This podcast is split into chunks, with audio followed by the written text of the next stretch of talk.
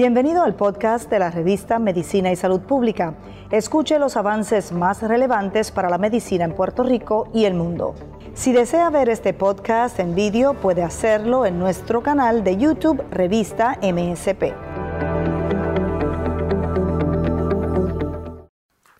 Casi listo el protocolo universal, generalizado y mandatorio tanto para escuelas privadas como públicas para la reapertura de clases presenciales el 3 de marzo. Los colegios privados de Puerto Rico podrían obligar a maestros a vacunarse, no así las escuelas públicas de la isla. En estos momentos ninguna escuela privada está autorizada al reinicio de clases, solo los preescolares. Mi nombre es Luis Penchi, este es un reporte especial de medicina y salud pública. Cubrimos la ciencia porque la ciencia es noticia. Wanda Ayala, presidenta de la Asociación de Escuelas Privadas de Puerto Rico, dice que está a punto de caramelo el protocolo universal para escuelas privadas y públicas en, la, en el reinicio de clases presenciales el 3 de marzo.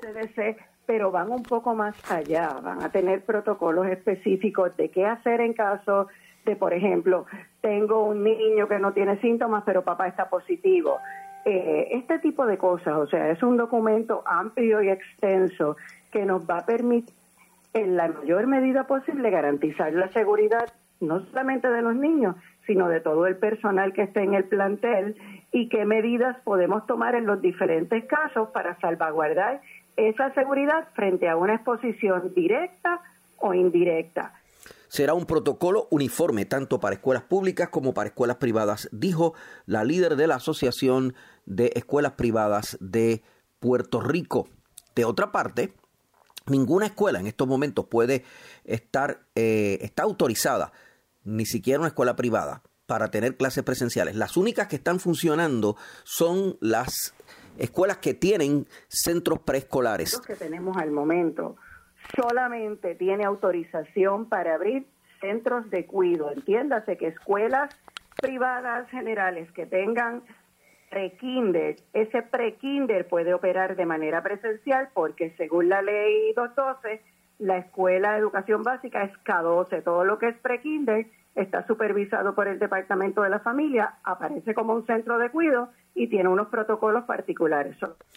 De hecho, eh, las escuelas privadas también tendrán la autonomía para determinar si empiezan clases presenciales en marzo o no, dijo la presidenta de la Asociación de Escuelas Privadas de Puerto Rico.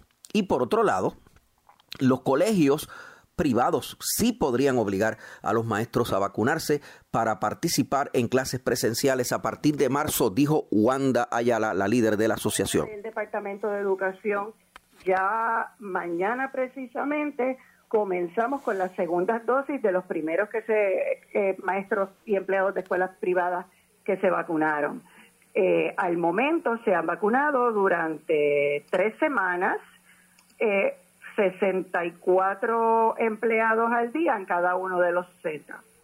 Mi nombre es Luis Penchi, esto es Medicina y Salud Pública, la revista informativa que cubre la ciencia porque la ciencia es noticia.